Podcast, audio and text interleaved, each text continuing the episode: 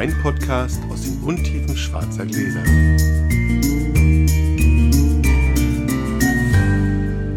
Hallo Sascha. Guten Abend, Felix.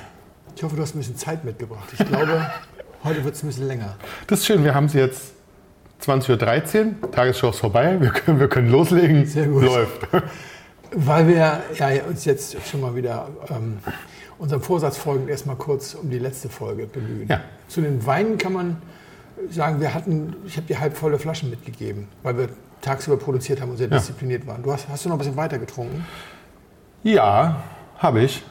Also den leicht, den Verlic habe ich nicht mehr zu Ende getrunken tatsächlich. Ja, war auf Dauer doch ein bisschen viel. Genau, war ein bisschen viel. Das hatte ich, habe ich nicht mehr zu Ende getrunken. Und den Roten Veltliner war es. Mhm. Den habe ich tatsächlich noch leer gemacht. Ich glaube, am gleichen Abend. Ja. War ganz ganz entspannt. Fand den auch schön. Ich habe Ja. noch einen Anruf bekommen von Jonas, der sich sehr gefreut hat, der aber auch erzählt hat, dass es wahnsinnig schwer ist, das in die Gastronomie und in den Handel zu verkaufen. Privatkunden finden das immer spannend. Es ist so, ne? die, die Vorurteile, Piwis, Hm. historische Rebsorten und so. Privatkunden finden das spannend, aber Händler tun sich schwer. Die brauchen irgendwas, was sie kennen und was die, wo sie, wo sie denken, dass sie anderen, obwohl es ja ihr Job wäre, sowas den Leuten. Ja, es hat ja, Ja. eigentlich ist es ein Wein mit Geschichte, aber du kannst nicht nur Geschichten erzählen, weil dann verdienst kein Geld. Du musst brauchst auch Weine, die sich ohne Geschichte einfach kartonweise verkaufen. Macht Das Sinn. ist das natürlich nicht. Dann haben wir den Worten Taten folgen lassen und haben direkt am nächsten Wochenende den Silex getrunken. Haben einige auf, auf Insta schon gesehen. Lass, lass es mich so sagen. Und ich wollte immer diese Geschichte erzählen. Ich hatte eigentlich immer gedacht, wir trinken vielleicht mal einen Podcast, aber es wäre viel zu schade gewesen, den einfach so wegzubügeln. Wir haben ihn, äh, das habe ich auch zum ersten Mal gemacht und das werde ich wieder machen. Wir haben ihn zum Essen getrunken, aber wir haben alle gemeinsam gekocht, also alle gemeinsam Corona. In Berlin sind noch Treffen aus drei Haushalten erlaubt. Es waren du, Flo und ich und meine Küche ist so groß, mit so einem Ja. großen Block in der Mitte, da steht jeder an seiner Seite und dann ist auch der Abstand gehalten. Aber wir haben gemeinsam gekocht und wir haben ihn vorher probiert. Genau. Und dann das Essen darauf abgestimmt. Das hat viel, viel Spaß gemacht. Vor allem hat es dafür gesorgt, dass wir eine ganze Ecke Pimentes Billett noch in die. Wir hatten eine Suppe, hatten wir uns vorgenommen, also eine herbstliche Suppe. Pimentes Billett reingefeuert haben, weil der Wein war ziemlich kräftig. Ich wollte immer die Geschichte erzählen, deswegen erzähle ich sie jetzt einfach trotzdem. Aber was ist denn so besonders an diesem Wein? Also der äh, Didier Dagenot, der den gemacht und erfunden hat, war professioneller Motorradrennfahrer und hat nach dem Ende seiner Profilaufbahn sich ein Weingut gekauft im Parfumé und hat erstmal auch ein krasser Typ. Muss, wir müssten mal googeln, der sieht. ja, der sah, der sah krass aus. Der, genau, ein ganz wilder Typ. Und ein Adrenalin-Junkie. Ja. Und der hat sich dann, glaube ich, direkt zum beliebtesten Neubürger der Ortschaft gemacht, als er angekommen ist und gesagt hat, ich finde die Weine hier übrigens alle scheiße. So macht man das. So macht man Felix das. bemüht sich auch ständig, irgendwie so anzukommen. Das ist, äh, Und dann hat er so erzählt, dass er dieses grün-grasigen Säuerlinge irgendwie aus Parfumé nicht so gut fand. Damals war Parfumé tatsächlich die bucklige Verwandtschaft von Sancerre. Es liegt ja gegenüber auf den beiden Ufern der Loire. Sancerre war relativ bekannt, Parfumé war ein weißer Fleck mehr oder weniger. Und dann hat er gesagt, erstens will ich die ins neue Holz sperren, das war, da sind die alle schon in Ohnmacht gefallen.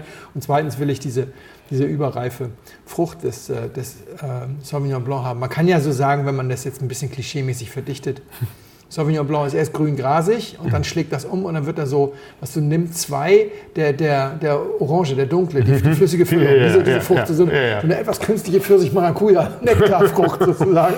Und also gar nicht plakativ, nein. Und er hatte sich vorgenommen, dass er genau auf der, auf der Kante zwischen beiden sozusagen. Er will die, wie hat er das ausgedrückt? Ich glaube, er hat gesagt, er möchte die, die tropische Exotik ähm, der, der Sorte ohne die Sortentypizität zu verlieren. Und dann noch ins Barrique. Und das Interessante war aber, es ist ihm gleich beim ersten Mal gelungen. Und er hat irgendwie im, im ersten Anlauf hat er, hat er für Aufsehen erregt, im zweiten Jahrgang hat er London erobert und im dritten die ganze Welt.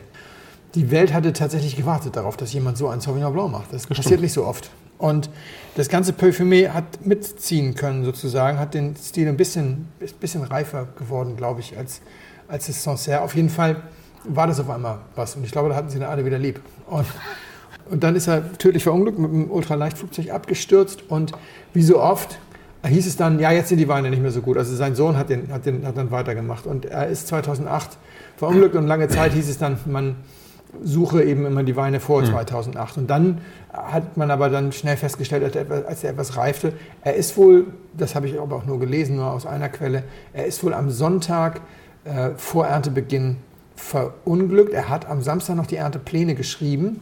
Okay. Alle Mann waren da, dann ist er noch mal einmal Adrenalinpumpen sozusagen gefahren, Hm. bevor es losgeht und dann ist er natürlich verunglückt.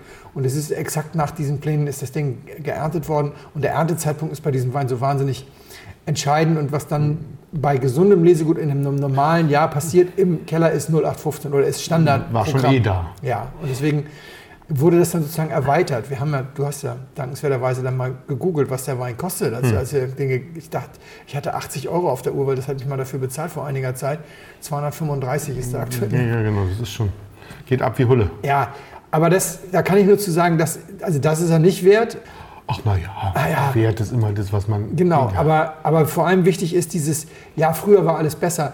Also es gibt eine Menge Leute, die mehr davon verstehen als ich, die sagen, nee, der Sohn hat das vielleicht nicht die ersten zwei Jahrgänge. Ne? Man muss jetzt vielleicht Aber nicht jetzt neun hat, und das, zehn genau, kaufen. jetzt hat das vielleicht doch schon raus. Also jetzt, wenn man sich das anguckt, Ja. liegt das schon alles wieder ganz gut im Level wie früher. Und Ja, und es, die neuen kosten 115. Man kriegt, es gibt einen Händler in Deutschland, der die schon seit 30 Jahren handelt oder sowas oder seit 20. Mhm. Der hat auch regelmäßig noch die letzten zwei Jahrgänge. Kann man sagen, Weinart. Ich habe nichts mit denen zu, zu Ja. Und, und äh, die müssen ja nur in An- und Abführung so acht, neun Jahre liegen. Das heißt, es lohnt sich schon tatsächlich dann mal einen zu kaufen und mal wegzulegen. Ja, das stimmt. Da muss man jetzt nicht 235 Euro für einen gereiften bezahlen. Aber es ist schon eine besondere, besondere Nummer. War was Felix damit sagen möchte, er hat ihm auch gut geschmeckt. Der hat uns allen Extrem uns gut geschmeckt, ja, das einer war- der schönsten ja. Weine des Jahres. ja, das stimmt, der war wirklich sehr schön. Legen wir los, ha? Legen wir los. Eine Drei. Sechs. Eine 6. Ganz neue Töne hier. Ja, du darfst. Mein lieber Scholli. Ähm, jetzt schaue ich mal auf die Gläser und überlege, was ich nehme. Ja, jetzt bin ich mal gespannt, was das für ein Wein wird. Nach zähem Hin und Her entscheidet Sascha sich für die Burgunderkelche.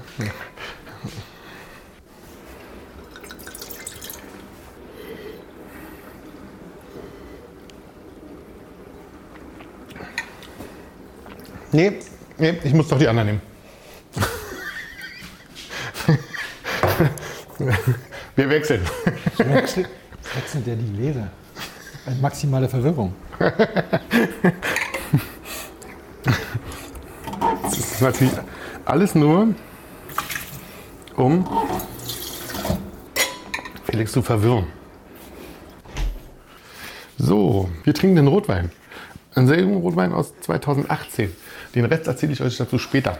Ähm, Ist so viel. Er kommt aus Italien. Das kann ich schon verraten. Der Rest verpacken wir in die Geschichte. Ähm, Guckt mal mit. Ich bin gespannt. So. Okay. Ich habe erst überlegt, ob ich noch Wassergläser. Nein, natürlich nicht.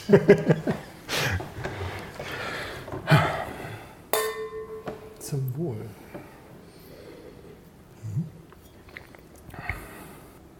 Wir haben noch nie richtig erzählt, über welche Umwege wir uns kennengelernt haben. Ich dich. Nicht? Nee. Ah, du meinst Weinwichteln. Genau. Ja, das stimmt. Das stimmt. Das ist, eine, das ist eine ganz süße Geschichte und das passt auch ganz gut zur Zeit. Es ist nämlich wieder Weinwichtelzeit. Und Weinwichteln mache ich ja schon seit Ewigkeiten. Du machst das nicht mehr mit, wa? mach nicht nee, mehr mit, ich nee. mache das nicht mit. Ich finde das immer noch lustig. Auch wenn man, das Weinwichteln haben wir schon mal drüber gesprochen, ziemlich genau von einem, von einem Jahr. Da habe ich über eine Weinwichtelrunde gesprochen, die, an der ich im Januar war. Das, dieses Jahr im Januar. Haben wir schon mal kurz über Weinwichteln gesprochen. Gesagt, dass es natürlich passieren kann. Weinwichteln, nochmal für die, die es noch nicht wissen. Viele Leute schicken sich viele Weine, also immer jeweils einen, hin und her durchs Land. Also ich schicke Irgendjemand. irgendjemand eine Flasche Wein aus meinem Keller, wo ich denke, das wäre schön, wenn er die trinkt. Und irgendjemand anders, nicht der gleiche, sondern irgendjemand anders schickt mir eine Flasche Wein, von dem er denkt, dass sie mir schmecken könnte. Das ist eine schöne Aktion, finde ich. Gibt eine Webseite dazu. Gibt, oder? äh, man kann es über Instagram, at Weinwichteln oder über Drunken Monday. ah ja, Drunken Monday Weinblog, Weinblog, Weinblog, oder genau. Oder at Weinwichteln. Nicht at Weinwichteln, ähm, Hashtag Weinwichteln heißt es ja in der Zwischenzeit. Was? Diese Instagram-Sprache, das ist mir noch alles. Hashtag ist das mit den, genau. Hashtag Weinwichteln. Genau. Ähm, eine, schöne, eine schöne Veranstaltung, ich finde gerade zu dieser Zeit immer noch viel wichtiger. Ja, so ein bisschen zusammenkommen, auch wenn es nur aus der Ferne ist und gucken, dass man sich eine Freude macht. Dabei kann es natürlich passieren, dass man von Menschen, die äh, vielleicht anderen nicht haben. einen anderen Anspruch haben, das, hast du schön gesagt, einen anderen Anspruch haben, einen Wein kriegt, den man nicht selber verschickt hätte. Aber nicht, dass du trotzdem immer daran denken, der andere hat dem sehr wahrscheinlich aus dem Grund geschickt, dass er ihn mag. Mhm. Ja, also deswegen finde ich das immer noch eine sehr schöne Veranstaltung. über diese Nummer, über dieses Weinwichteln, bin ich ja überhaupt in diese Weinrunde geraten. Stimmt, du Vor hast dich dann vielen Jahren. ein paar Leuten angeschlossen. Genau, und zwar habe ich immer, ich habe damals das erste Mal mitgemacht, lustig mich eingemeldet und dachte, ach jetzt, da habe ich zu der Zeit habe ich schon Wein gesammelt. Für mich, ganz allein, nur für mich. Ich wollte es nicht teilen, ich wollte alles nur für mich, für mich ganz allein. Weil ich wusste, ich, wenn ich so eine Leute kennenlerne wie euch, dann muss ich meinen Wein teilen. ganz schlimm. Aber, ähm, und dann habe ich mich da ganz lustig angemeldet und habe da mitgemacht, habe das verschickt, das war alles gut. Und dann, nachdem das vorbei war, haben sich dann so Weinwichtelrunden gebildet in anderen Städten. Und ich dachte, das wäre doch eigentlich jetzt eine gute Idee, mal mit dem Wein, mit dem ich habe, so ein bisschen nach draußen zu gehen. Und mal gucken, ob es nicht vielleicht doch noch in Berlin auch Leute gibt, die Wein mögen. Und habe dann den Berliner Initiator angeschrieben, den ich damals noch nicht kannte. Und gesagt, Mensch, ach, das ist ja eine schöne Idee und die anderen machen ja hier so Weinrunden. Und ähm, wollen wir das nicht auch in Berlin machen?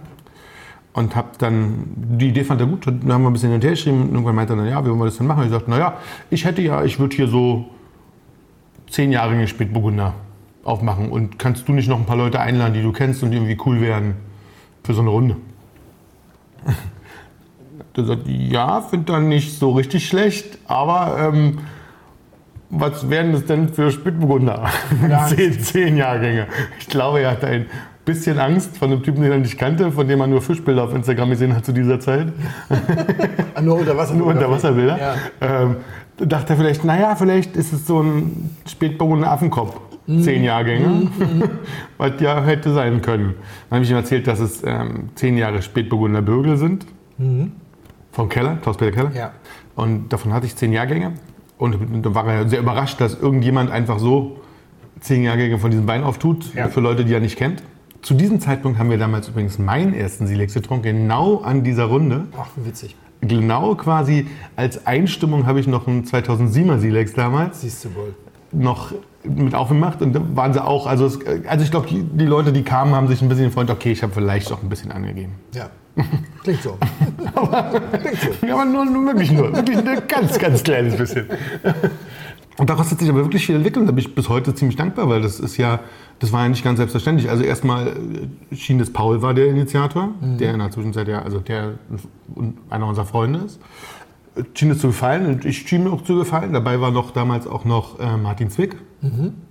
Martin Zwick kennen so Berliner noch, das kennen wahrscheinlich sogar noch mehr, hat zu seiner Zeit jetzt nicht mehr so Berliner Riesling Cup, ähm, Berlin Gutsriesling Cup. Gutsriesling und so Cup und sowas. Gemacht, genau. Sehr lustige Veranstaltung. Es hat, das war dann, hat dann sogar so weit geführt, dass ich ja mit über Martin sogar ein, zwei Mal in der, in der, in der Jury saß für diese, bei so einem Cups. Du ja auch, glaube ich, mal. Bei, ich glaube sogar mehr Ja, als ich. Kabinett, bei Kabinett Cup war ich immer nur dabei. Ich war nie bei, den, bei dem Riesling Cup war ich nie dabei. Beim Gutsriesling Cup glaube ich einmal. Ich war einmal bei GG und einmal bei Spätburgunder. ja. Und darüber, wie gesagt, darüber den noch kennengelernt und auch halt, wie gesagt, Paul. Über Paul habe ich dich dann kennengelernt. Stimmt, wir waren noch an demselben Abend in der, in der Cordoba damals. Genau. Da haben wir uns dann kennengelernt. Genau, da haben wir uns kennengelernt. Und das erste Mal richtig, glaube ich, haben wir uns dann bei der, bei der großen Probe bei Paul kennengelernt, wo ich ein paar Jahre Terra Ja, und er hatte. und er hatte Clos, Clos Ja.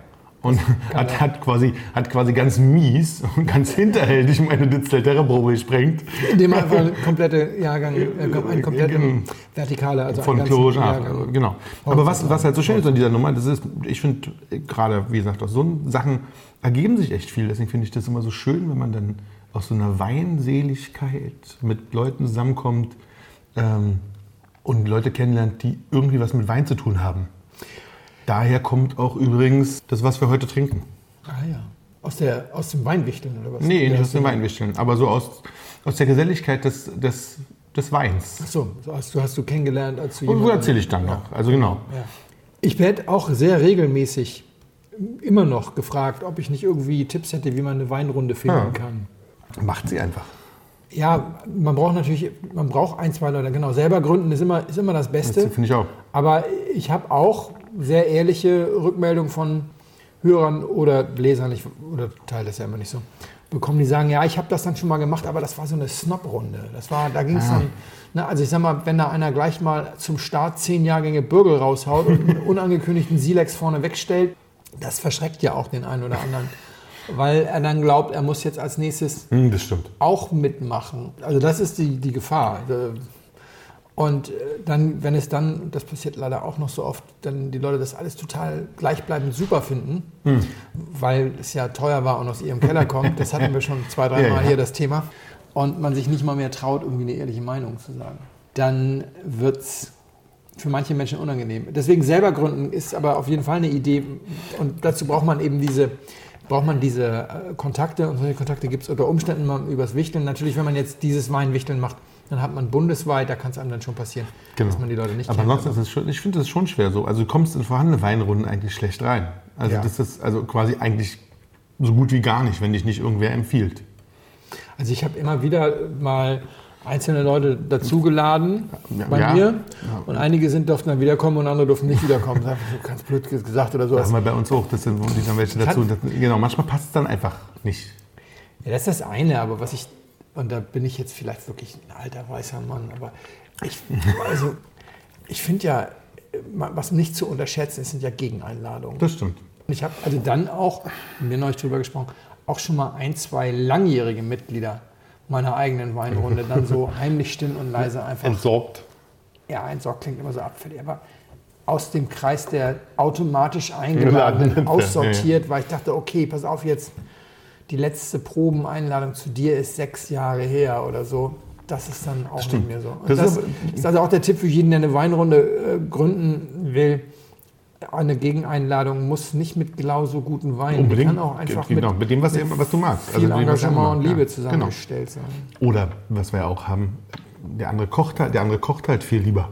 Das haben wir natürlich hier ganz gut, dass wir einige Leute Ja. haben, die einfach dann lieber kochen. Weil wir, aber das liegt daran, dass wir ja teilweise wirklich sehr hochpreisige Weine in die Runden schmeißen. Aber macht Hochpreisiger. Wein. So. Hochpreisiger Wein ist vielleicht das Stichwort. Also, als ich da reingerochen habe, habe ich mir den Wein spritiger vorgestellt. Ich habe mir den Wein aber sonst so vorgestellt, wie er dann, wie er dann ist. Also er ist, äh, hat eine schöne ähm, Gaumen-Nasen-Gleichheit. Ja. Gibt es eigentlich ein Fremdwort für? Gaumen-Nasengleichheit. Sehr hübsch. Und dann ist mir irgendwann eingefallen, während ich dir zugehört habe, Männerwein. Das ist ein Männerwein. Also das ist äh, bitte kein Klischee oder sonst was nach dem Motto, Frauen würde der jetzt umhauen oder so, aber es ist einfach so, bin ja ein paar Tage auf der Welt, 80 Prozent der Menschen, die diesen Wein mögen, sind männlichen Geschlechts. Bei Frauen sind mehr dabei, die ihn nicht mögen, sagen wir mal so. Das heißt nicht, dass 80 Prozent der Frauen ihn nicht mögen. Aber wenn du, dir, wenn du jetzt die Leute unterteilst in mag ihn und mag ihn nicht, Ja. dann ist der Frauenanteil unter denen, die ihn nicht mögen, viel höher als der Frauenanteil unter denen, die ihn mögen. So. Männerwein. So eine leichte Teernote, die würde ich zum Beispiel damit assoziieren. Die ist, ist auch etwas, was häufig da nicht so hinkommt. Ich finde den Wein sehr gut, wirklich sehr, sehr gut. Zwischendurch fand ich ihn ganz großartig, weil ich einfach auch mir ganz unvoreingenommen äh, den Wein habe schmecken lassen. Ja. Und dann habe ich gedacht, ich schulde unseren Hörern jetzt eine differenziertere Meinung als, ach, Lecker! Super! Und habe gedacht, okay, er ist nicht so gut wie der Bordeaux, den wir neulich hatten, weil ihm dann am Ende ein bisschen die Puste ausgeht, um gegen diesen ganzen Männerbrimborium noch mit Mhm. Ganz- ganz Frucht nach hinten und so raus ein bisschen, ja, ja, genau. anzukommen. Ja, Genau. das stimmt, Also, ganz also, ja. also die Schönheit macht schlapp, wenn die Muskeln noch voll am Pumpen sind. Sagen wir mal so, ja. Ja. Und mh, das ist aber Jammern auf ganz hohem Niveau. Wir sind ganz weit in den 90, in den 90ern hier. Wirklich, wirklich schön. Das ist diese eine Nuance, weswegen ich sage, da kann ich festmachen, dass ich den äh, Bordeaux neulich noch besser fand. Ansonsten ist das schon bemerkenswert guter Stoff. Angenehme Säure, wie gesagt, er ist auf der Teer, auf der, auf der äh, leicht röstigen Note. Das ist aber kein Holzrost, Röst, also nur, dass du denkst, das ist nur Toasting, sondern das ist eher Pfefferrappen dabei. Vielleicht ist es auch Nebbiolo, dem man das immer nachsagt. Es gibt aber noch ein, zwei Rebsorten, denen man das nachsagt. Für Nebbiolo ist er mir dann fast wieder zu, Zu maskulin. ja, genau, zu, zu kräftig. Dann ist, der ist ja dann doch ein bisschen eleganter. Und dann springt dann jetzt, jetzt triggern mich natürlich die, die, die Teeraromen, was kann es dann noch sein? Aber ich habe ich hab so den Eindruck, wenn es was von den, von den bekannten Sachen ist, dann ist da ein bisschen Cabernet drin, aber eigentlich fehlt mir da die Aromatik. Und deswegen denke ich, ist es wieder ein bisschen exotischer als die großen fünf Rebsorten. Oder ist es dann doch mit viel Holz gearbeitet worden? Aber ich glaube, es ist ein bisschen exotischer als Merlot oder so. Oder ist es genau Merlot und es ist viel Holz? Deswegen habe ich Merlot Genau, gesagt ja. gerade eben. Ne? Also dann, dann ist es doch viel Holz, dann ist es nicht, dann ist es doch mit über die Röstung reingekommen. Aber dann ist es wirklich auch Merlot auf ganz hohem Niveau. Fand ich auch. Ich war erstaunt. Ich habe den, ähm, also die Geschichte dazu ist ganz süß. Ja. Ich kriegte über Instagram letztens einen langen Zahn von jemandem, der noch keinen Beitrag hatte, selber, und, ähm, oder, oder ein. Und fünf Freunde. Und gerade erst noch ein paar abonniert. Also ganz, ganz jungfräulich sozusagen auf Instagram. Ein großer Zahn, ähm, wo dann drin stand, ja, pass auf, hier und das und das und das. Wollen wir mal, wollen wir mal sprechen? Ich habe da was, was vielleicht ganz cool wäre. Dann dachte ich, naja, also zurückschreiben kann ja erstmal nicht schaden. Ja. Und ähm, das habe ich dann gemacht und dann haben wir ein bisschen telefoniert. Und äh, das war ganz lustig, weil er in der Mail schon was sagte von einem eigenen Wein. Also von einem Wein für ihn. Das war, klingt ja immer erstmal spannend. Ja? Ja. Und dann haben wir telefoniert. Der Gute heißt, ähm, der Gute, sagt man nicht wahr? ähm, Christian Schäfers aus Isenbüren. In Ebenbüren. Ibbenbüren. Ibbenbüren. Aus Ja. Ibbenbüren. Und der Wein ist tatsächlich ein reinsortiger Merlot. Ja. Der, das kann ich nicht lesen, ich muss die Brille abnehmen, meine Gleitsichtbrille ist kaputt gegangen. Ich muss jetzt hier. Der Ferdinando heißt. Ferdinando. Für ihn Ja. extra so benannt. Was, wa- wie kommt der jetzt zu so einem Wein? Ja? Der ist, jetzt muss ich kurz überlegen, ähm, Christian, wer hat gesagt, er macht ähm, Entwicklung für Autos. Irgendwie sowas. Also äh, Ingenieur. Ja? Und ähm, an der, und ich glaube an der Uni. Auf jeden Fall völlig weg, eigentlich Ja. was völlig anderes von Wein. Und ähm, wollte irgendwann dann ein bisschen was mit Wein machen, so wie wir. So, und fing dann an, sich zu interessieren, ist mit einem befreundeten ähm, Weinfreund dann über die, der ihn mitnehmen konnte, die, über die Pro-Wein und blieb dann irgendwann bei einem italienischen Weingut stehen und hat sich mit denen angefreundet, quasi. Und Ja. er blieb dabei und wird seitdem häufig, ich mache mal ein bisschen kurz, wird seitdem häufig eingeladen und darf auch ein bisschen mitsprechen, was, was, was so die Weine angeht. Und der Inhaber, ähm, schon ein älterer Herr, der, der, der, der freut sich da immer und lädt ihn wirklich mit ein, weil er seinen, seinen Rat mitschätzt und irgendwas. Und Christian hat immer zu mir gesagt, der würde sich so Merlot wünschen. Mal so ein, also das, der macht sonst gern die Klassiko. Ja. Und so diese typischen Sachen, ja. Und ähm, er hat sich gesagt, er würde sich mal Merlot wünschen. Ich sagte, ja, Merlot, brauche ich, nicht. Ja, er kein Stück, brauche ich nicht. Ja. Und irgendwann hat er ihn dann nochmal ähm, tatsächlich, weil er die Weine irgendwo anders ausbaut, nochmal so gut beraten, dass er so zufrieden war, dass er sagte, ja, komm, ich fülle dir mal 90 Flaschen von der Erstpressung, also von der Anpressung des Merlots, also von dem besten Saft, den es daraus gibt. Den baue ich dir mal aus und fülle dir mal 90, 90, äh, 90 Flaschen ab. Nur 90 Flaschen, mehr gibt es davon Ja. nicht. Also den Wein gibt es genau 90 Mal. Ja. Und das war's.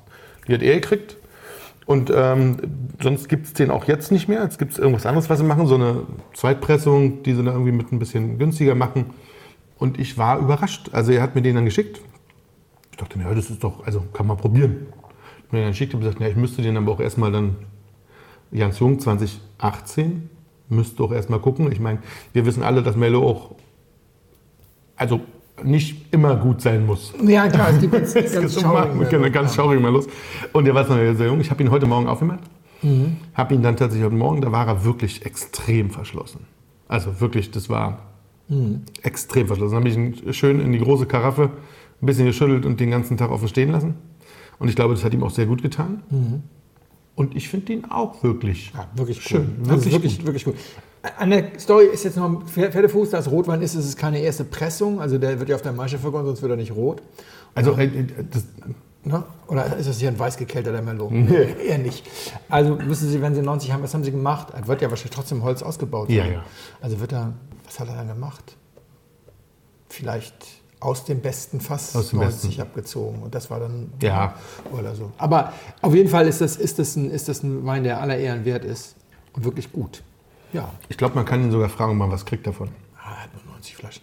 Vielleicht will er die Rolle selber trinken. Bei so einem guten Schläfchen wäre, wäre, wäre, gut nicht, beraten. wäre er gut beraten. Wir trinken einen flaschenvergorenen Schaumwein namens Minzeven 2018, zu dem es ganz viel zu erzählen gibt. Deswegen erzähle ich jetzt gar nichts dazu.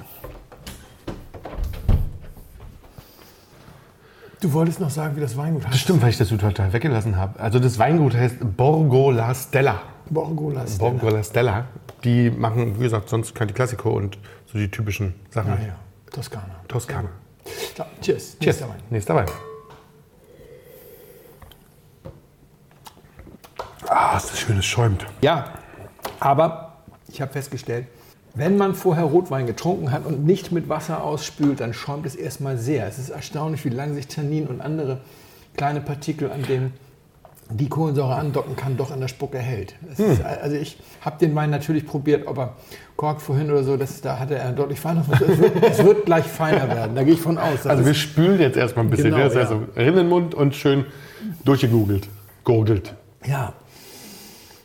Ich habe vorhin vergessen zu erwähnen, rufen Sie nicht mehr an, die Leitungen sind geschlossen. Also die, die, Wein, die Weintauschaktion hat ähm, viel Spaß gemacht, die Weine sind, oder die Anfragen waren zahlreich.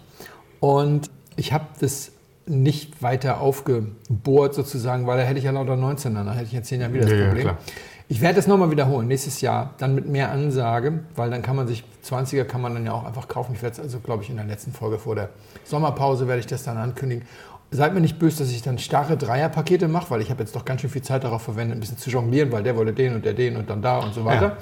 Das habe ich ein bisschen unterschätzt. Das ist selbst bei, bei was habe ich gesagt, bei 18 Flaschen ist das dann doch irgendwie noch wieder hier noch eine Mail und da noch eine Mail. Das machen wir beim nächsten Mal anders.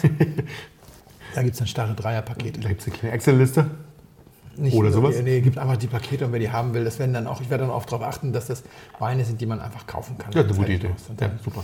So, und ich hatte ja gesagt, ich würde ganz schnell sagen, warum ich eigentlich der Meinung bin, dass Riesling kein guter Speisenbegleiter ist in meiner Stimmt. letzten Folge von wegen, als ich sagte, dass meine Riesling-Affinität so ein ganz bisschen ins Wanken gerät. Und Und seitdem haben jetzt schon ganz, ganz viele Sommeliers angerufen und dich hart, hart beschimpft, dass du doch Nicht- sowas nicht sagen kannst. Nicht die Bohne, gar nicht, gar nicht. Aber ich habe eine Doku gesehen auf Netflix, das Dilemma mit den sozialen Medien.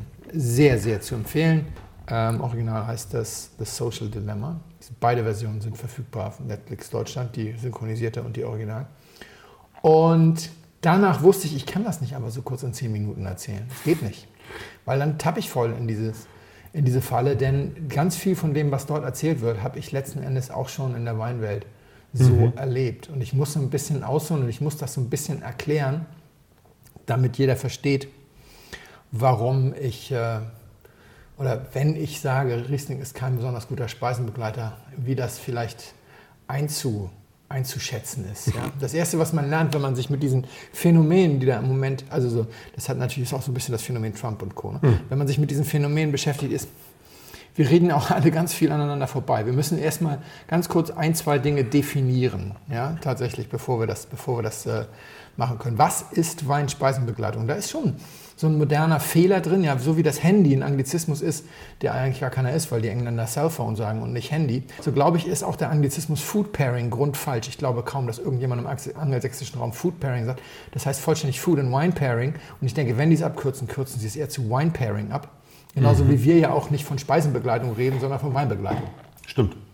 Aber es führt so schleichend zu so einer, zu so einer Ungenauigkeit. Also Weinspeisenbegleitung ist die Kunst, beliebigen Speisen den passenden Wein zuzuordnen, nicht andersrum. Ja, Ja. Wenn jemand das andersrum machen möchte, ist das natürlich völlig in Ordnung, aber das ist keine Weinspeisenbegleitung. Wenn man sich jetzt fragt, ja, wieso sagst du, das kannst du ja jeder, kann ja jeder sagen oder so, dann gucken wir mal in unsere Weinsprache rein. Wenn ein Wein eine Speise dominiert, haben wir in der Weinsprache tatsächlich nur einen Begriff dafür. Der Wein erschlägt das Essen. Mhm. Erschlagen ist nie positiv. Ja, ja da habe ich ihn erschlagen. Nein, Wie toll der war. Es, ist- es, es Genau, ist nee, tatsächlich stimmt. eines der Wörter, die immer negativ besetzt sind. Der Wein erschlägt das Essen. Im Gegenzug haben wir eigentlich auch nur eine Ausdrucksweise, wenn es umgekehrt ist und das Essen den Wein dominiert, dann sagen wir eigentlich immer, der Wein kann nicht mithalten mit dem Essen. Stimmt. Und alleine daraus kann ich schon, ohne dass ich jetzt irgendwie ein Germanistikstudium absolviert habe, ableiten, ja, die Mehrheit der Menschen sieht es wohl so, dass der Wein das Essen begleiten soll und nicht umgekehrt. Genau. Dann ist ja auch die Frage, was ist gelungenes, äh, gelungene Weinspeise? Ja? Gelungen ist eine Weinspeisenkombination dann, wenn regelmäßig eine signifikante Mehrheit von Leuten am Tisch, die sich für das Thema interessieren, die Kombination gelungen findet. Das stimmt. Also die Biertrinker zählen nicht, die sowieso gerade was ganz anderes trinken, die können klug schnacken, die sind uninteressant. Und wenn ich auf, dem, äh, auf der Jahrestagung der Trollinger Erzeuger, ein Fünfgang-Menü begleite, dann serviere ich natürlich auch mal eine gewagte Trollinger Fischkombi und die finden das dann gut. Das heißt aber nicht, dass ich Trollinger Fischkombi jetzt auf die Karte setze. Regelmäßig die Mehrheit aller interessiert dann nicht eine spezielle Zielgruppe. Aber das wäre doch schön, das ist doch was zum Beispiel für Nobelhart und Schmutzig mal so eine Trollinger. ja, Ein bisschen abgefahren halt. also Billy ja mal vorschlagen, mal gucken. ich würde es nicht machen. Vielleicht macht das jemand anders. es gibt auch immer so diese Menschen, wenn du dich dann online mit Leuten über sowas unterhältst und du gehst dann vielleicht mal in so eine Situation mit dem Anspruch, dass du den Leuten erklärst, wie es funktioniert, dass sie sagen, ja, der braucht den Regeln und der, du willst ja nur dein, dein Herrschaftswissen. Okay, deswegen auch da nochmal, das ist natürlich jetzt eine Definition für, für, für, für Dreijährige und bitte, liebe Hörer, ihr habt das wahrscheinlich alle gar nicht nötig, aber ich muss das mal ganz kurz sagen.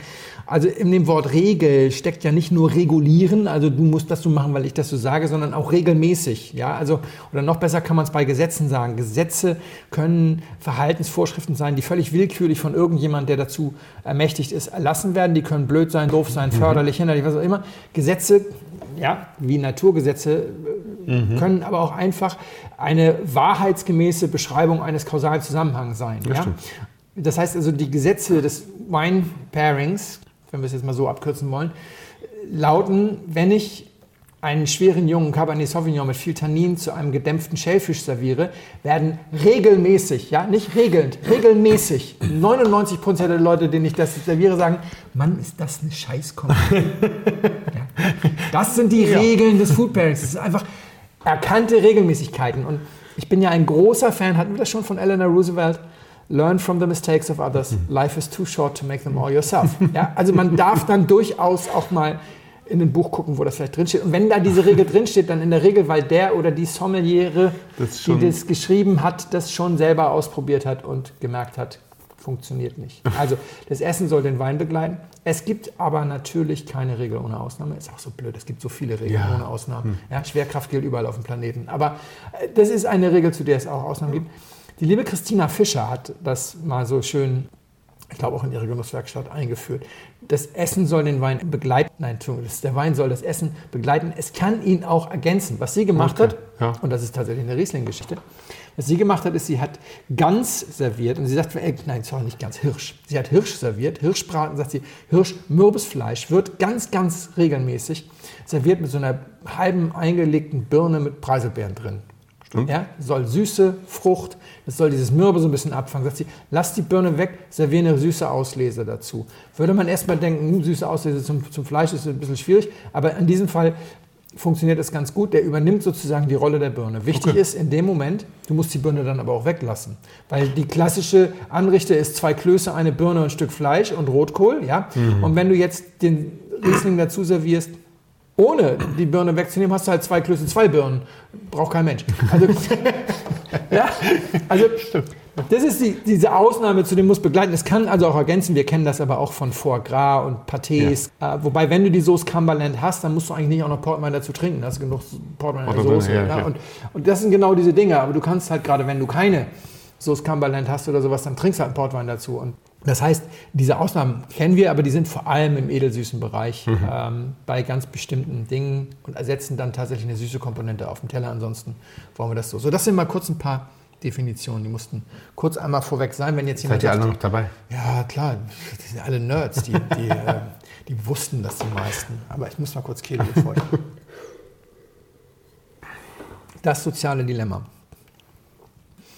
Ich habe festgestellt, Diskussionen in, in sozialen Netzen sind problematisch und sie funktionieren nach, nach Mustern. Und häufig hat man es nicht einen Schuldigen, sondern es gibt irgendwie einen ungeschickten Auslöser. Und das habe ich auch schon beim, beim Food Pairing so ein bisschen so erlebt. Ich muss das aber mal an einem fiktiven Beispiel einmal kurz erklären. Also nehmen wir mal an, Sascha, du bist bei mir eingeladen Ja. und ich serviere dir ein, äh, was zu essen und was zu trinken. Und zwar Kann ich, kann ich mir gut vorstellen. passiert manchmal. Passiert manchmal, kann mir gut, das geht. Aber ich serviere dir eine, eine Stulle. Ja? Ähm, eine Klappstulle und die ist beschmiert mit, mit Leberwurst und Nutella. Und zur Leberwurst gehört natürlich auch ein bisschen Senf. Und dann schön zusammengeklappt. Und dazu, So. dazu gibt es ein Gläschen Dom Perignon. Was würde Sascha dann sagen? Ich Ich würde liebevoll darauf hinweisen, dass ich keine Leberwurst esse, aber also, dass es alles nicht so richtig zusammenpasst. Ja, oder also, gut, Sascha würde wahrscheinlich den Dompi exen und Ja, sagen, ja. mein Glas ist leer. Oh, schade. Bevor ihm überhaupt auffällt, da eine Stulle. Und, und nach dem dritten oder vierten Glas Dommi würde ich sagen, jetzt ehrlich, die Stulle ist mir egal. Aber Tatsache ist, ich habe jetzt mal was genommen, was, was wirklich gar nicht funktioniert. Also wenn du mir das servierst, ich würde wahrscheinlich die Stulle und den Dompi fotografieren und würde das auf irgendeinem sozialen Netzwerk posten und würde sagen, äh, das ist eine kulinarische Massenvernichtungswaffe. Und, äh, die Kombination mit Dom Perignon ist ein Kriegsverbrechen. Lass es mich kurz sagen, es ist wieder so abgefahren, dass daraus andere Leute wieder einen Kult machen. Das ist, da muss man so ein Da werden, wir bisschen gleich, da werden wir wahrscheinlich gleich unter Umständen hinkommen. Das Erste, was jetzt passiert, wenn ich das so poste, ist, wie sage ich das? Also ich bin ein großer Freund von, Political, von Political Correctness. Ja. Ich finde das auch, also diese, die AfD macht das ja so zum Kampfbegriff und muss auf den Müllhaufen der Geschichte. Deswegen bin ich immer, tue ich mich immer schwer, dann dagegen zu wettern. Aber Political Correctness kann auch in die falsche Richtung gehen. Political Correctness ist ja eigentlich eine tolle äh, sagen wir, Bewegung, die der Tatsache Rechnung trägt, dass von Sprache Gewalt ausgehen kann und dass gerade Sprache ein Mittel der strukturellen Gewalt ist und dass man eben bestimmte Minderheiten schützen muss gegen die Gewalt durch Sprache. Und das Problem in den sozialen Medien ist aber, äh, dieser Schutz sollte auch nur Schutz schützenswerten Minderheiten an, angedeihen. Ja? Also äh, zu sagen, lassen Sie den Nazi doch mal ausreden, ist der falsche Minderheitenschutz. ja? Der darf schon nicht Beamter werden, wenn die Leute merken, dass er gerne Leute Ja. verkloppt. Also das, das, das ist es eben nicht. Aber in den sozialen Medien funktioniert das nicht so unbedingt ganz. Die Leute machen sich selten die Mühe zu gucken, ob die Minderheit, die da gerade irgendwie gebasht wird, äh, schützenswert ist. Wenn ich also sage, Leute, die Leberwurst und Tellerstullen essen, womöglich noch mit Senf drauf, ja, ähm, sind total äh, von der Rolle, dann erstens, einer von tausend findet das vielleicht lecker und kommt dann und sagt, ja, aber ich habe schon als Kind Leberwurst und Tellerstulle gegessen und ein bisschen Senf, hat noch nie geschadet. äh, bei 20 Millionen Nutzern eines sozialen, sagen wir mal Facebook für, für, für heute, bei 20 Millionen Facebook-Nutzern sind das ja aber, sage und schreibe, 20.000 Leute, ja, die, sich, die sich da dann finden. Also habe ich schon mal neben der vielen, vielen Zustimmung den Leuten, die sagen, oh Gott, oh Gott, wer hat dir das denn serviert, habe ich jetzt also schon den ersten gesagt, also das ist ja unglaublich arrogant. Ich habe das schon mein Leben lang gegessen. Und ich wäre dankbar, wenn ich mal Dom Perignon dazu trinken dürfte. Und dann kommen die politisch Korrekten und sagen, also so kannst du nicht über die Minderheiten herziehen. Das geht überhaupt nicht. Hier jetzt irgendwie mit kulinarischen Massenvernichtung. Außerdem verhöhnt das all die Menschen, die jeden Tag im Syrienkrieg Opfer tatsächlicher Massenvernichtungswaffen werden. So. Und dann komme ich, ich bin da durchaus streitbar und ich sage dann, pass auf, jetzt bin ich schuld. An allem, was jetzt passiert, bin ich schuld, sage ich ganz ehrlich. Dem einen sage ich, pass mal auf, mein Freund, wenn du ohne jeden Umweg von einer Leberwurst, Nutella-Stulle zu Kriegstoten in Syrien kommst, dann solltest du dich ohne jeden Umweg in eine psychiatrische Behandlung begeben. Ja?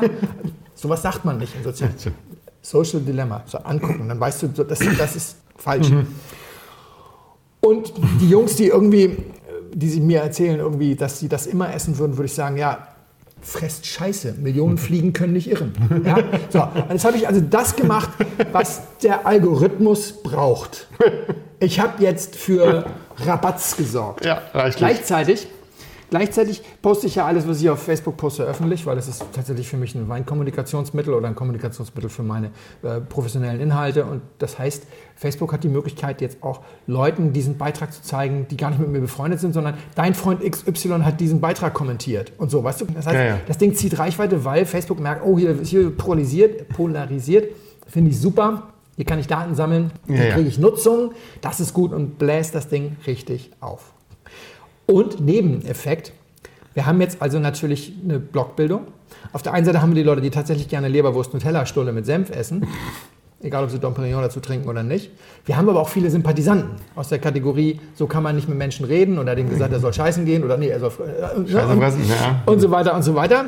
Und deswegen gibt es da also jetzt eine Bewegung. Ich bin schuld, es gibt eine Bewegung, die sich sehr schnell dann finden, weil Facebooks Algorithmus sehr gut ist und den Leuten das irgendwie so. Jetzt fangen die ersten schon an, ihre Leberwurst und Tellerstullen zu posten. Ja? Und dann finden sie sich zusammen unter einem gemeinsamen Hashtag Levunushtu. Ja? Und es dauert keine. Es dauert keine. Sag's doch mal. Levunushtu. Levunushtu. Dau- Es dauert keine zwei Wochen. Da gründen sie die Facebook-Gruppe Hauptsache Levunushtu. Ja? So. Und jetzt, jetzt geht's richtig rund. Weil da drin unterhalten sich zum einen, unterhalten sich jetzt natürlich darüber, in, welchen, in welcher Reihenfolge man Nutella und Leberwurst aufträgt oder ob man es vielleicht in einem separaten Gefäß erst zu einer kleinen eigenen Masse rührt und dann aufträgt. Das finde ich jetzt, jetzt brauche ich eine Pause. Und welchen Dom Perignon, da wird natürlich wieder viel gefaked, weil die meisten Leute trinken genau. nicht so oft Dom Perignon, ist aber egal. Und es werden Feindbilder gesucht natürlich. Also Feindbild Nummer eins bin logischerweise ich. Klar, logisch. Und genau das, was du sagst, die Leute fangen an, sich selber so ein bisschen kultig zu finden und sich zu, zu organisieren sozusagen. Dann gibt es eben andere Leute, werden jetzt diskreditiert. Wir sind also dann nicht mehr ein Podcast, sondern wir sind, wir sind Muttis Staatsfunk. Mutti ist in diesem Fall natürlich nicht Angela Merkel, sondern Mutti ist dann Christina Fischer, also die, Ja. die natürlich auch der Meinung ist, dass Leberwurst und Tellerstollen jetzt nicht das Beste sind und Dompi würde sie auch zu was anderem trinken. Und sie ist irgendwie so die Königin des Food Pairing und des oder des Wine Pairing und deswegen ist sie jetzt äh, ne? und und äh, Gomio und Guy Michelin sind so quasi Spiegel und Zeit. Oh, irgendwie sind also die die Systemmedien, die Lügenpresse. Und das Ganze würde irgendwann wieder abebben, wenn wir jetzt nicht, und das ist wieder das Dilemma der sozialen Medien, wenn wir jetzt nicht, wir brauchen jetzt eine feindliche, eine, eine feindliche Macht. Ja, eine feindliche Macht, die das sieht und die darin eine Chance sieht. Und diese feindliche Macht ist in unserem Fall ein Bierbrauer, der nämlich sagt, zwischen mir und der Weltherrschaft steht ja nur diese blöde Kulinarik, die immer sagt, Bier ist kein kulinarisches Getränk und Wein, Wein und Speisenbegleitung, das ist überhaupt gut. Und ich will das zerstören. Ich will die Fundamente der westlichen Welt oder der, der, der, der Kulinarik zerstören. Ja, wir nennen unseren Bierbrauer nennen wir Putinbräu. Ja, dann, oh, kleiner, kleiner Wink mit dem Zaunfall. Also, Putinbräu sagt jetzt, das ist mein Einfallstor, wenn ich es schaffe, mittels der Levonushtus die Kulinarik komplett zu diskreditieren, dann schaffe ich es, dass Menschen, die sich neu dem Thema zuwenden, ihr Vertrauen in die Demokratie verlieren. Also ihr Vertrauen in die Kulinarik verlieren sozusagen. Und deswegen engagiert er erstmal eine Trollfabrik. So, und diese Trollfabrik, die schickt jetzt schon mal nochmal 4.000, 5.000 Leute da rein. Da kommen dann die ersten mit so gefakten äh, Profilen, die so superreich sind, Ja. die, so, die dem Ganzen noch mehr Gewicht Glamour. geben. Ja, und, und auch Ja, Gewicht, ja. weil die machen dann auch so, so neben Diskussionen so, ja, also einer ist natürlich dann irgendwie dieser, dieser handgerührte Senf von Jean-Claude aus Dijon, ne, ne? aber andere kommen dann eben auch und sagen, ja, ihr dürft nicht zu unterschätzen ist ja auch die, die Edelkomponente mit bayerischem süßen Senf und Dom Perignon Rosé. Ja. also so, dass man das noch mal ein bisschen das voll boosten und andere wiederum versuchen dann den Zugang zu finden, um die Bewegung massenkompatibel zu machen. Das ist dann Löwensenf und Henkel trocken. Das ist dann so die Einstiegsvariante und insgesamt wird ein richtiges Movement draus und wie gesagt, vor allem es geht auch um Feindbilder und das Ganze wird so groß, auch dank Putin-Breus Trollfabrik und dem Ganzen, was dahinter steckt, dass jetzt auch andere Medien auf das Thema aufmerksam werden. Und Jetzt kommt das nächste Problem unserer Zeit, das ist die sogenannte Fake Balance. Die meisten kennen das, aber ich erkläre es trotzdem noch mal kurz. Das ist zum Beispiel etwas, was die Homöopathie so lange am, am Leben gehalten hat. Jemand schreibt einen Artikel und da sind Journalisten auch in so einem schief gewickelten Political Correctness. Es gibt diesen Spruch von, von Hans-Joachim Friedrichs, ein guter Journalist macht sich mit keiner Sache gemein, auch nicht mit einer guten. Das haben die aber mal falsch verstanden, dass sie, sie so völlig neutral sein müssen und das gar nicht einsortieren müssen. Das ist aber Quatsch. Und deswegen gab es dann eine Zeit lang so Artikel zum Beispiel über Homöopathie. Da war auf der einen Seite als Experte gehört Professor Dr. Bunsebach, ja, Leiter der Immunologie, Klinikum über Oberlinks der ISA, hat drei Jahre an der Johns Hopkins geforscht und gilt als heißer Anwärter auf den Medizinnobelpreis. Und der erzählt, also ich habe jetzt 23 Jahre klinische Forschung und er drückt sich aber halt korrekt aus. Und deswegen sagt er, und deswegen wissen wir, und wir wissen aus 23 Jahren klinischer Forschung, dass die Homöopathie eine Wirkung entfaltet, die nicht über die, äh, den Placebo-Effekt hinausgeht. Und auf der anderen Seite wird dann Kali Kalupke, Kali Kalupke ist Bäckermeister mit einer Mehlallergie, deswegen muss er umschulen und hat an der Heumer von Ditfurth Universität für angewandte Grenzwissenschaften drei Monate lang eine Ausbildung zum Bachblütentherapeut gemacht. Und seitdem ist er sehr erfolgreich damit unterwegs und der erzählt irgendwie, ja, äh, selbst die noch so kritischsten Wissenschaftler würden ja mittlerweile zugeben, dass es wissenschaftlich erwiesen ist, dass Homöopathie wirkt. Was ja stimmt, nämlich genauso wie ein Placebo. Ist ja keine Nullwirkung. Genau. sozusagen. Und, und da wäre jetzt der Journalist natürlich derjenige, der sagt, okay, wir müssen das mal kurz einordnen. Also erstens stimmt die Aussage nur dahingehend und zweitens ist Kali Kalupke ein wirklicher Bäckermeister und hat drei Monate Bachblütentherapeut. Der andere ist irgendwie, Ja. das passiert nicht und deswegen kommt jetzt der Leser und sagt, ah, da streiten sich zwei Experten und dann kommt der dümmste Spruch äh, unserer Zeit, die Wahrheit liegt bestimmt irgendwo in der Mitte. Die, Wahrheit liegt meistens bei dem, der am wenigsten schreit. liegt, sie liegt eigentlich so gut wie nie in der Mitte. Aber das ist dieses Phänomen der Fake Balance. Das heißt, es kommt der Erste und wieder mein Fehler. Professor Dr. Bunsebach kriegt mittlerweile Medienschulungen, in denen klar gemacht wird, wie er diese Falle vermeidet, indem er eben sagt, wer kommt denn da noch zu Wort? Und wenn die sagen, ja, Kali Kalupke, dann sagt er, dann schicke ich ihm mein neuestes Buch, dann können Sie ja nachlesen, dann können Sie sich da gerne ein paar Zitate, aber mich bitte nicht und nicht mit Foto von mir und so weiter. Und das heißt, er überlässt es dann sozusagen dem, dem Journalisten, die passenden Zitate zu finden. Dadurch geht das aus dieser Fake-Balance-Geschichte raus.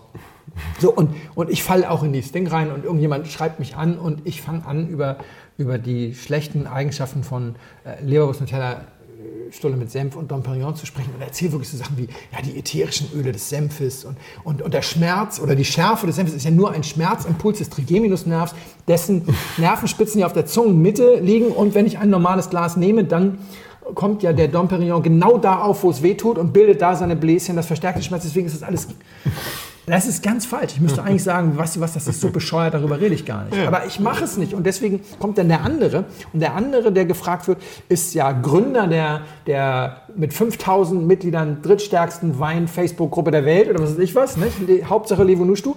Der hat überhaupt keine Ahnung. Der trinkt vielleicht eigentlich lieber Bier. Aber das legitimiert ihn schon irgendwie. Klar, hat ja voll auch.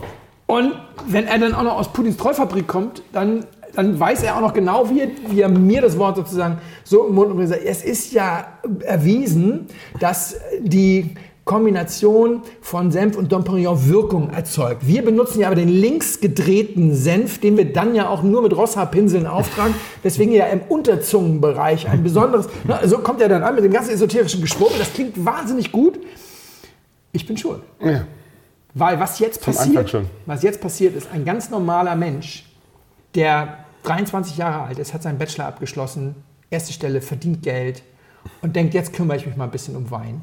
Betritt die Bühne und wird Opfer der Livonustus, weil, weil die sind so präsent und außerdem sind die ja Avantgarde und hip und sowieso viel besser als Muttis Staatsfunk.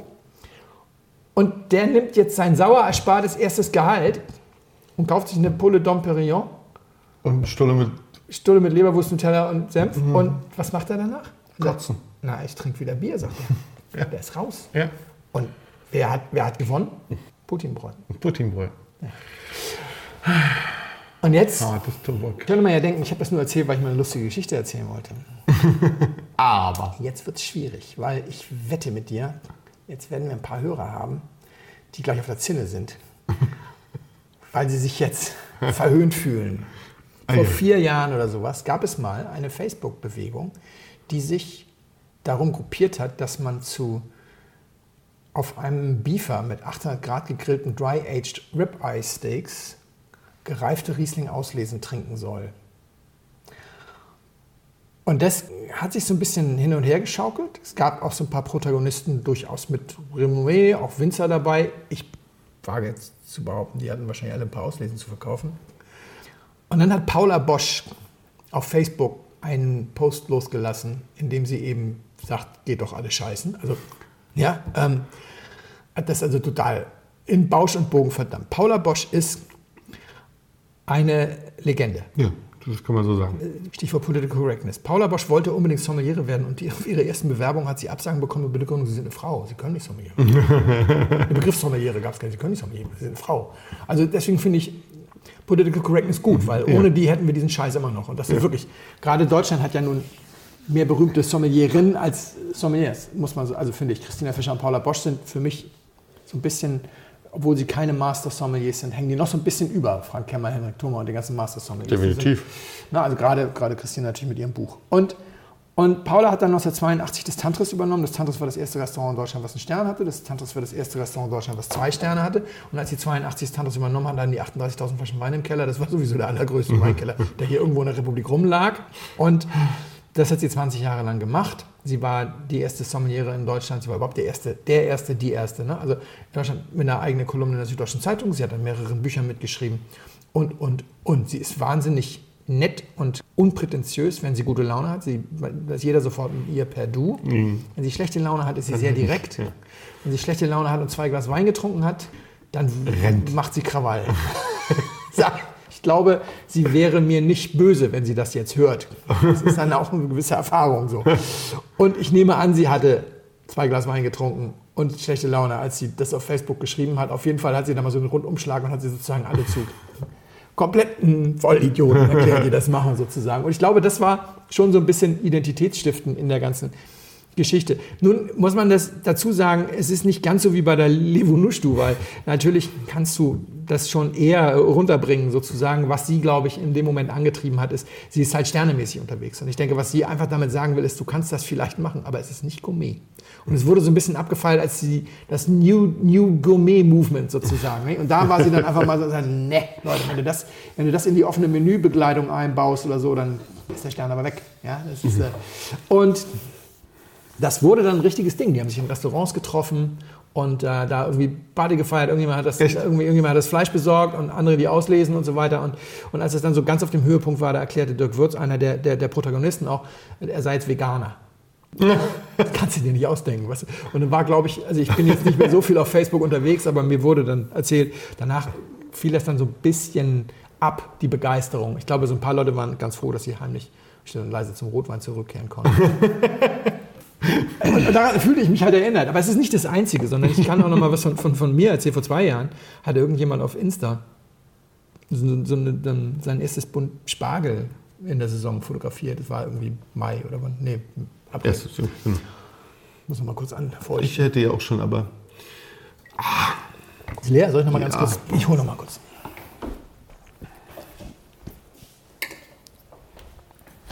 Ich erzähle weiter, während ich, während ich einschenke.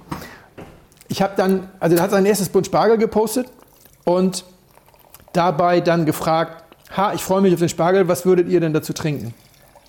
Und noch so eine, ich sag mal, Definition, bevor man aneinander vorbeiredet.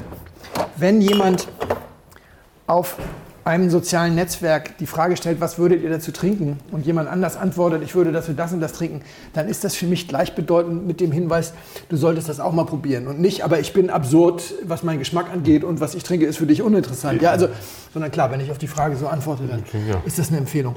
Hättest du vor 20 Jahren, bevor es soziale Netze gab, in Deutschland jemanden gefragt, der sich mit Weinspeisenbegleitung auskennt, was trinkst du zum Spargel?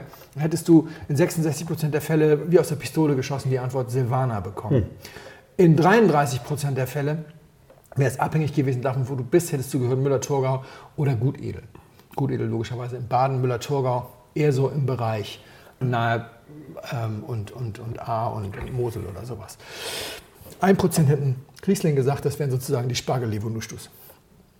Unter diesem, unter diesem Posting 50 Antworten, 35 Empfehlungen Riesling.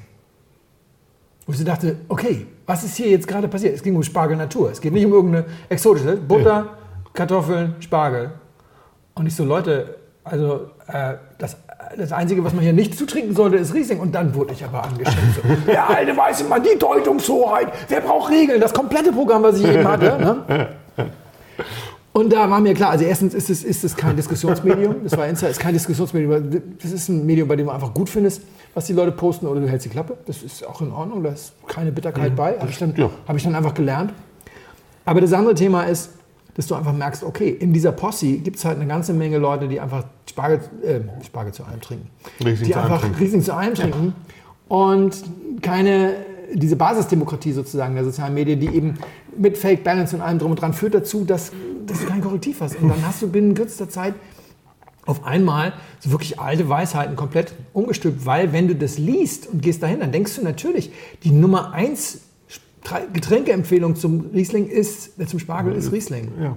Und jetzt können wir endlich mal darüber reden, warum Riesling so ein schlechter Essensbegleiter ist. Nachdem ich das alles vor, also bitte, jeder soll um Himmels Willen das trinken, was er mag, aber es geht jetzt darum, wenn ich für Gäste etwas auswähle. Ich bin kein Sommelier, ich habe die Ausbildung nicht und trotzdem sagt man mir nach, dass ich das ganz gut kann. Das Pairen von, von Essen und, und Getränken und ich bin vor allem auch sehr gerne Gastgeber und habe relativ viele Gäste und höre auch immer zu, was die so sagen. Und es gibt drei Ansätze, glaube ich, wie man, wie man Wein und Speisen kombinieren kann, ohne dass das jetzt Regeln sein sollen. Das ist für mich immer die, die Herangehensweise. Ich kann die Kombination bilden über die Textur, über die Struktur und über die Aromen. Die Aromen ist klar. Die äh, Struktur, damit meine ich tatsächlich das, was wir eher schmecken, also süße Säure, Schärfe, äh, Fett schmeckt man auch, sagt man, äh, oder da gibt es, da ist man noch unentschlossen sozusagen, Umami, salzig. Hatten wir bitter schon, ist auch wurscht. Die Textur ist knusprig, cremig, gefroren und, und, und. Und wir hatten beim letzten Mal darüber gesprochen, dass dieser Hamm-Riesling zu diesen sehr weichen Nudeln nicht passte, weil Riesling, sobald er auch nur ein bisschen Restzucker hat, gerne sehr cremig wird in der Reife. Ja, er wird dann mollig, cremig, üppig. Weswegen gereifte GGs zum Beispiel, um mal hier so unsere Lieblingsjahrgänge zu nehmen, selbst 8, Ja. ja, was, was ja noch relativ straff beieinander ist, ist heute ganz schön cremig.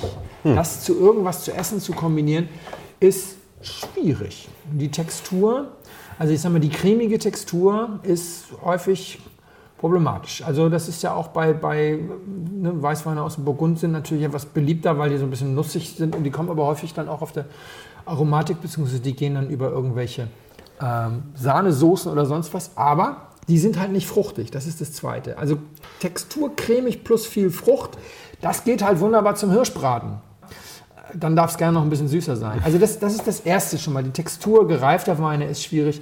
Bei den jungen Weinen ist es vor allem die wahnsinnige Frucht. Ja, also es ist, ich habe neulich einen fantastischen Riesling getrunken.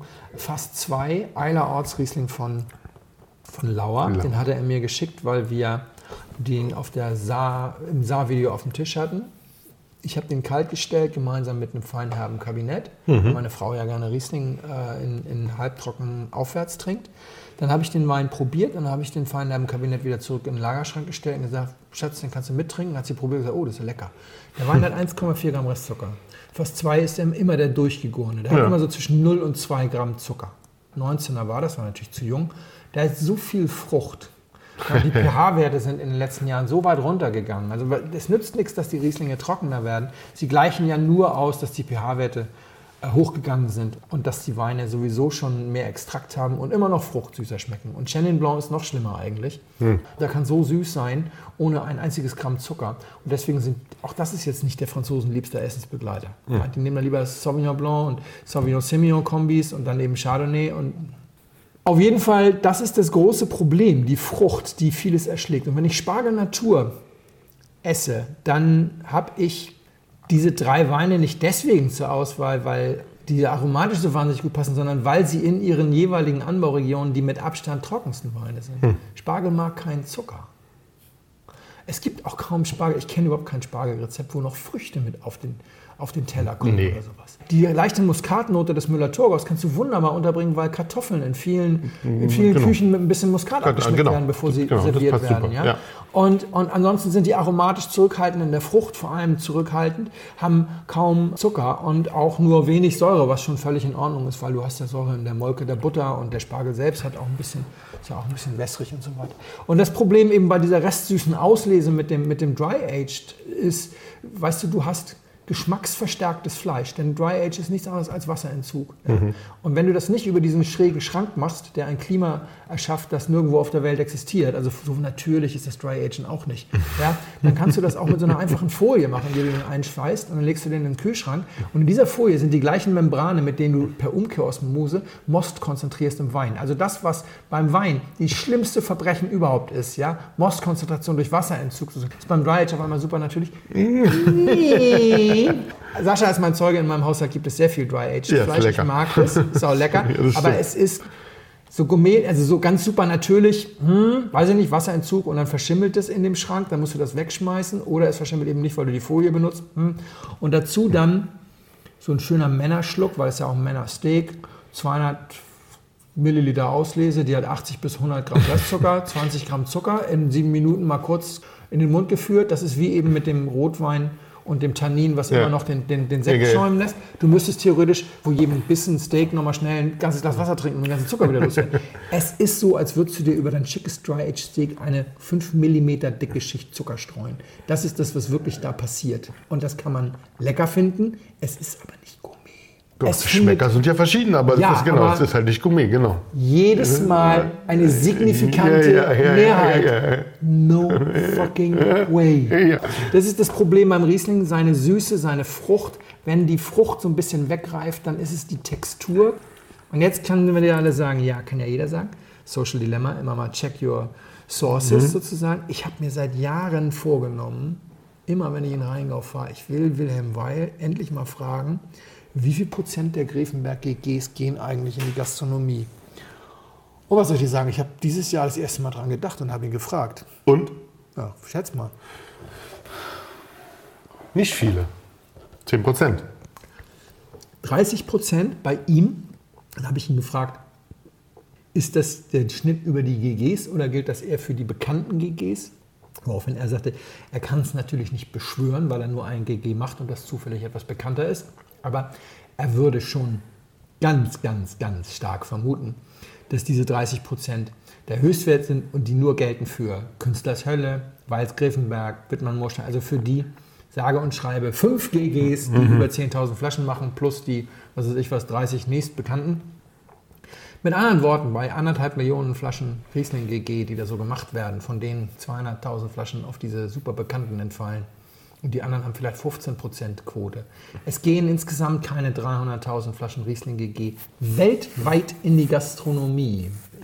Ist nicht so wahnsinnig viel, wa? Burgund, Ante oder Costurie, was geht da? 80% geht da in die Gastronomie? Du kriegst es ja sogar. Deswegen kriegst du ja nicht, verkaufen es auch nur in die Gastronomie. Genau.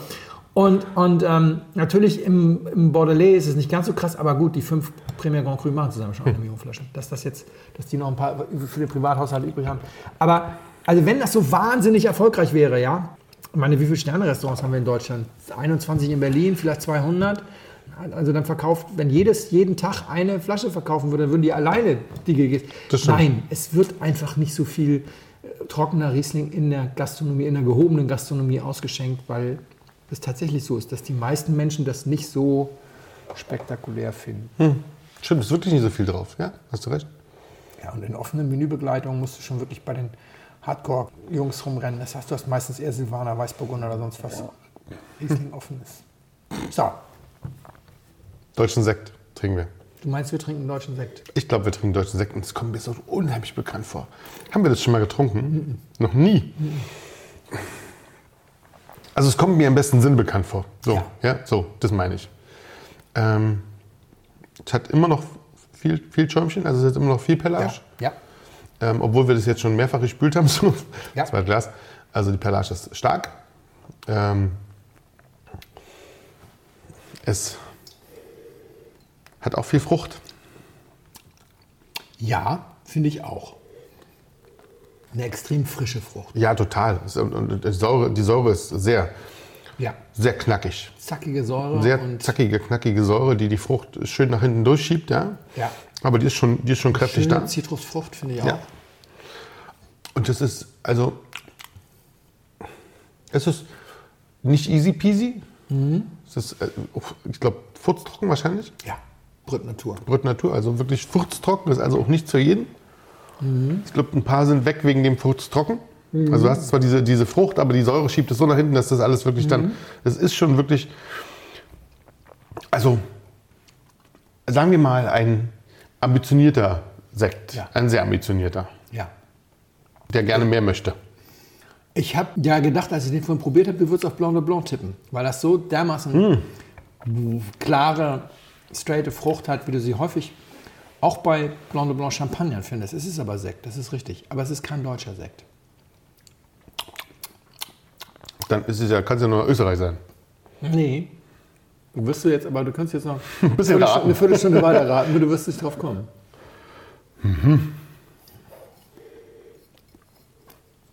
Ich könnte dir noch einen Tipp geben. Also so richtig Sekt. Es ist flaschenvergorener Schaumwein. Flaschenvergorener Schaumwein. Aha, okay. Man nennt also, das auch Sekt, ja. Ja, ja. In der Landessprache nennt man es aber, glaube ich, nicht Sekt. Der Tipp, den ich dir jetzt geben könnte, der dir wahrscheinlich überhaupt nicht hilft, es ist vermutlich der einzige flaschenvergorene Schaumwein Europas, wenn nicht gar der Welt, der, dessen Weinberg unterhalb des Meeresspiegels liegt. Sehr schön. äh, Ungarn. Äh, kommst du nicht mit hin. Ungarn, ich weiß nicht, ob es in Ungarn irgendwas gibt, was unter dem Meeresspiegel liegt. Vielleicht irgendwo mal eine Kuhle des, neben dem Plattensee. das, Ni- das Niveau des Staatschefs. Stimmt, ja. Wir sind in Holland. Wir sind in Holland. Und der Sekt heißt Brut und Brüsend. Brut und brüsend. Ja. Ach, die haben so schön. Die sind auch wirklich mit ihrer Sprache und so sind die wirklich süß. Sehr gut, ne? Ja, total. So, und der Grund, warum, Warte, ich wir- wieder- warum ich ich dir gesagt ja- habe, wir brauchen eine Stunde, ist, weil jetzt muss ich eine längere Geschichte dazu erzählen. Das Interessante an diesem Sekt ist, er ist von Cordula Eich gemacht. Und Cordula Eich ist eine Kollegin, die habe ich kennengelernt, ich glaube, vor acht Jahren auf einem Vinocamp im Geisenheim. Cordula tauchte vor 15 Jahren auf der Bildfläche auf mit einem Weinführer, der hieß Super Shoppenshopper und kümmerte sich um Supermarktweine. Und zwar ganz hardcore, wirklich Aldi, Lidl und das komplette ich, Programm. ich entsinne mich. benutzte dabei teilweise auch eine sehr direkte Sprache und erfreute sich einer gewissen Beliebtheit. Hatte Vertriebskooperation mit der Bild-Zeitung und auch die Supermärkte selbst waren sehr angetan, dass es das gab. Ich glaube, man konnte den eine Weile auch bei Rewe kaufen. Und die etablierten Weinkritik tobte. Wer ist Cordula Eich, so nach dem Motto. Dann fand Mario Scheuermann auch noch relativ schnell raus, dass Cordula Eich tatsächlich ein Künstlername ist. Ja, also ihr wahrer Name ist äh, anders, ist aber ich Und was? weiß ihn auch, aber echt, also in Holland nennen sie, glaube ich, auch ein paar Leute so, aber in, sie stellt sich auch selber mit Cordula vor und man nennt sie hier auch nur Cordula. Und dann, irgendwann vor einigen Jahren, verschwand der Super Shoppenshopper und sie machte den nicht mehr. Sie hatte den gemeinsam mit ihrem Ehemann im Eigenverlag gemacht. Nicht, weil ihn keiner verlegen wollte, sondern weil die ganz geschäftstüchtig waren und weil sie ja eh nicht so viel über den Buchhandel verkauft haben, sondern sehr viel über die Supermärkte selbst und dann Direktvertrieb über Bildzeitung und, und, und. Und Sie stellte den deswegen ein, weil sie sehr krank wurde und weil sie nicht mehr verkosten konnte. Und dann kriegte sie eine Diagnose, ich glaube, man kann das so sagen, die war final. Die lautete, machen Sie mal keine Pläne über den nächsten Sommer hinaus. Und ich denke, was wir machen würden, wenn wir so eine Diagnose kriegen, ist, wir würden wahrscheinlich erstmal eine Menge sehr, sehr seltenen Wein saufen, den wir unbedingt noch irgendwie auf unserer Liste haben. Und dann würden wir noch irgendwie Reisen buchen und unsere Lieben umarmen. Und Cordula hat einen Weinberg angelegt. Der drei Jahre braucht, bis er im Ertrag ist. Finde ich total logisch. Mach mal auf. Man muss sich halt, Ah, man muss sich einfach Ziele setzen. ja. Und der ist, im, Ziele helfen, das stimmt. ja, der ist am Eiselmeer hinterm Deich, sechs Meter unter dem Meeresspiegel. Und da hatten gerade zehn Jahre irgendwie diese kleinen lustigen Pflänzchen das Salz aus dem Boden gezogen. Und dann konnte man da einen halben Hektar Weinberg anlegen. Und dann hat sie sich mit diesem Weinberg irgendwie zurückgekämpft sozusagen. Und wie das dann so ist, wenn man dann irgendwie übermütig wird, dann sagt man, wenn dann die Ernte einfällt, wie gesagt, die kriegt man ja nochmal so nach dem dritten Jahr, jetzt fülle ich den nicht als Wein, jetzt versekte ich den auch noch. Und zwar auch noch Flaschen vergoren. Schön nochmal zwei Jahre hinten sozusagen. Und sie wurde auch, ich weiß ehrlich nicht, wie ihre aktuelle Prognose oder sonst was ist, sie wurde so gesund, dass sie wieder Wein verkostet hat und sie war dann Mitglied der Gummio-Crew. Und Da waren wir, dann sind wir uns wieder über den Weg gelaufen. Wir waren uns vorher immer mal wieder hier oder da über den Weg gelaufen. Und vor zwei Jahren auf der Gummio Gala hier in Berlin in den Bollesee war ich gerade mit dem Taxi angekommen und ging die Treppe hoch. Und wer stand da? Cordula, die sich mittlerweile von nichts mehr aus der Ruhe bringen lässt, gerade eine elfeinhalbstündige Zugfahrt hinter sich hatte, die eigentlich sechs Stunden sein sollte. Aber gut. Schnell noch in ein Abendkleid geworfen hatte, strahlend schön aussah und ich sagte, schönes Fräulein, darf ich es wagen, Arm und Geleit ihr anzutragen? Wollen wir uns nicht einfach mal, hier, wollen wir eine Runde drehen? Und dann sind wir sozusagen gemeinsam durch den Stehempfang vor Ja. dem Gala-Diner geschlendert und irgendwann trafen wir auf Ehepaar Raumland. Und ich war Volker Raumland noch nie begegnet. Ja. Ich hatte ihn aber mal ein Jahr vorher für eine Geschichte in einem Gummio-Magazin-Teil interviewt. Und deswegen war ich ganz froh, dass Cordula ihn mir vorstellen konnte. Die fielen sich aber alle um den Hals, vor allem äh, Frau Raumland und Cordula, und redeten irgendwas von irgendeinem großen Care-Paket, was gerade angekommen sei. Und ich kriegte mit, dass Cordula irgendwelche seltenen holländischen kulinarischen Spezialitäten irgendwie nach Flörsheim-Dalsheim geschickt hatte. Und es wurde geplaudert und dies und das. Und mir wurde so langsam klar, die, die stecken unter einer Decke. Und wenn du, es gibt jetzt 777 Flaschen Brut und Brüsend. Ich glaube, 1200 haben sie gemacht, 777 sind jetzt degorgiert, der Rest bleibt auf der Hefe. Und wenn wir jetzt Fingerabdruckpulver auf diese Flasche bestäuben würden, dann würden wir Volker Raumlands Fingerabdrücke finden auf jeder einzelnen der 1200 Flaschen. Echt? Das ist etwas, was man über Raumland-Sektflaschen nicht unbedingt sagen kann, dass man auf jeder einzelnen seine Fingerabdrücke finden würde. Denn was passiert war, er hatte sie immer aus der Entfernung beraten und sie hatten sich sehr gut verstanden und irgendwann ist Ehepaar Raumland nach Holland gefahren, um Ehepaar, Namen vergesse ich immer wieder, aber also Cordula und ihren Mann zu besuchen. Und dann sagten die, ach, wenn wir schon mal hier sind, können wir auch versekten. Und dann haben die, haben die Ehepaare da, glaube ich, irgendwie ein Wochenende gekocht, gelacht und versekten. Schön. Fand ich irgendwie ziemlich Ja. cool, die Geschichte. Und dann war der jetzt fertig. Und dann habe ich sie neulich angeschrieben und habe gesagt, Cordula, brauchst du noch PR für den Sekt? Denn der kostet auch 50 Euro. Oh. halber Hektar extra angelegt in einem Deich, kann sich jeder vorstellen, den musst du jetzt zehn Jahre lang ausverkaufen, bis du das wieder drin hast. Sei ihr also mehr als gegönnt, aber er ist auch ziemlich gut. Ja, finde ich auch. Und dann habe ich gesagt, Cordula, brauchst du noch PR für den, für den Sekt? Dann schick mir einen fürs Podcast. Wenn du keine PR mehr brauchst, dann verkauf mir einen fürs Podcast. Und wenn du nicht willst, dass Volker Raumland seine Finger im Spiel hat, dann schreib, dann antworte einfach mit Hals-Maul. Und dann sagte sie, du, ich verkaufe dir gern einen. Das holländische Fernsehen war hier. Die Holländer sind sehr gespannt auf den ersten flaschenvergorenen holländischen Sekt aus Trauben. Ich denke, Ja. Obstsekte gibt es wahrscheinlich etliche in Holland. Deswegen habe ich nur noch 180 Flaschen. Ach du Scheiße. Aber ich verkaufte den gerne und ich dachte, dass wir ja wahrscheinlich alle so ein Corona-Silvester feiern mit vielleicht noch einem anderen Haushalt. Und das sind dann häufig ja auch Leute, die sich gar nicht so sehr für Wein interessieren. Ich kenne ja diese Situation.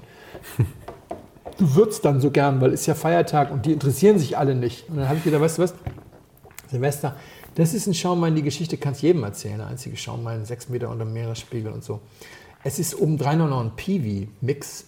Es ist Sauvignac und Sauvigny Gris. Und das dritte muss ich jetzt mal schnell gucken. Das hatte Colin mir vorhin noch geschrieben. Das kann ich mir nämlich immer nicht merken. äh, diese wahnwitzige Rebsorte. Äh, Hibdernal. Habe ich tatsächlich auch noch nie gehört. So gut habe ich das noch nie getrunken. Also Das hat noch niemand weiß. Volker Raumland hat sein Deputat bekommen und hat Cordula nämlich gesagt, weißt du was, ich bin sehr stolz auf das, was uns da gelungen ist. Es wäre mir eine Ehre, wenn die Leute erfahren, dass ich meine Finger damit im Spiel habe. Ist nicht gerade unbedingt so, dass er jeden Tag so super gutes Zeug macht. Also er macht immer guten Wein. Aber Ja. das ist schon so, dass er da sagt, das gilt ja vielleicht auch ein bisschen was. Also Ja, das stimmt schon. Da hat er keine finanziellen Aktien drin, sondern er ist einfach sehr stolz, was sie da gemacht haben. Zwölf Monate lag ein Teil des Weins, nämlich die Reserve, im Barrique. Das war die erste Mini-Ernte. Die war so klein, dass man damit gar nichts machen konnte. 2017. Das ist ein Jahrgangssekt, aber es ist auch da die bezeichnungsunschädliche Ver Bezei- bezeichnungsunschädliche Verschnitt von 15% max erlaubt, also 12% aus anderem Jahrgang ist äh, gestattet. Und deswegen kommt immer ein kleiner Teil ins Barrique und der große Teil wird dann küvettiert und gefüllt und da kommen dann 10% aus dem Vorjahr rein. Das ist in diesem Fall also sozusagen der Jungfernertrag und der Vorjungfernertrag, die dann 15 oder 16 Monate auf der Hefe gelegen haben und jetzt degorgiert sind. Und ich habe mir gedacht, die Konterflasche, ich habe ja zwei Flaschen gekauft, trinke ich natürlich Silvester. Ja, macht Sinn. Weil, ich meine, nach so einem Seuchenjahr, ja, so einen Wein zu trinken von jemand, der auch seine Seuche sozusagen losgeworden ist, wenn man auf das Jahr anstoßen will, in dem wir vielleicht hoffentlich alle unsere Seuche wieder loswerden. Das Das, finde ich ist eigentlich eine ganz schöne Idee. Und wenn irgendjemand von euch auf die Idee kommt, sich den zu kaufen, ich werde meine Flasche dann auch Silvester posten auf Insta und dann machen wir unseren kleinen geheimen Hashtag, den nur wir alle verstehen. Hashtag Fingerabdruckpulver. Fingerabdruck vorbei, sehr schön. Damit poste ich den. Mal ist gucken, wer Lust hat, sich den Wein zu besorgen, ihr müsst euch beeilen, viel ist nicht mehr da.